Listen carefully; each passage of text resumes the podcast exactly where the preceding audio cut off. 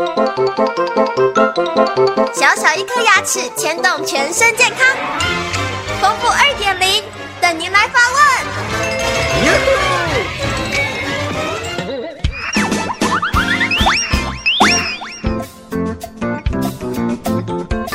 各位听众，大家好，我是丰富医师。有听众朋友来信说，治疗完牙周病之后，牙齿反而变得更松动，这是什么原因呢？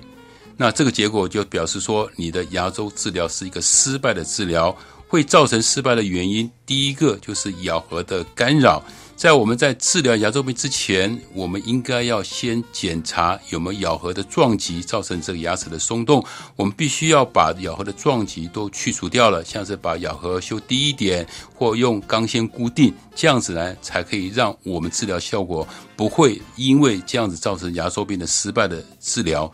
第二个呢，就是在我们做牙根整平术的时候，因为在刮除的过程里面，这个囊袋太深了，我们没有办法完全百分之百的把里面的牙结石、肉芽组织清干净，所以呢，治疗完以后不但没有改善，而造成牙齿更松动的结果。第三个呢，就是严重的牙周病，我们在手术过程里面。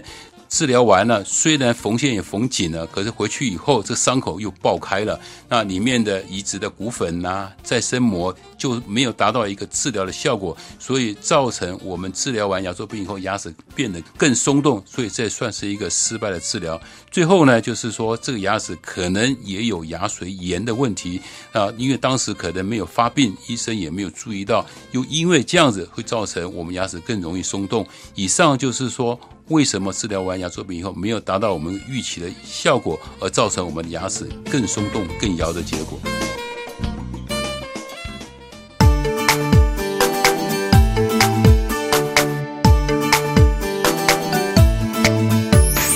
早上起床刷刷刷，三餐饭后刷刷刷，丰富牙医让你有一口好牙，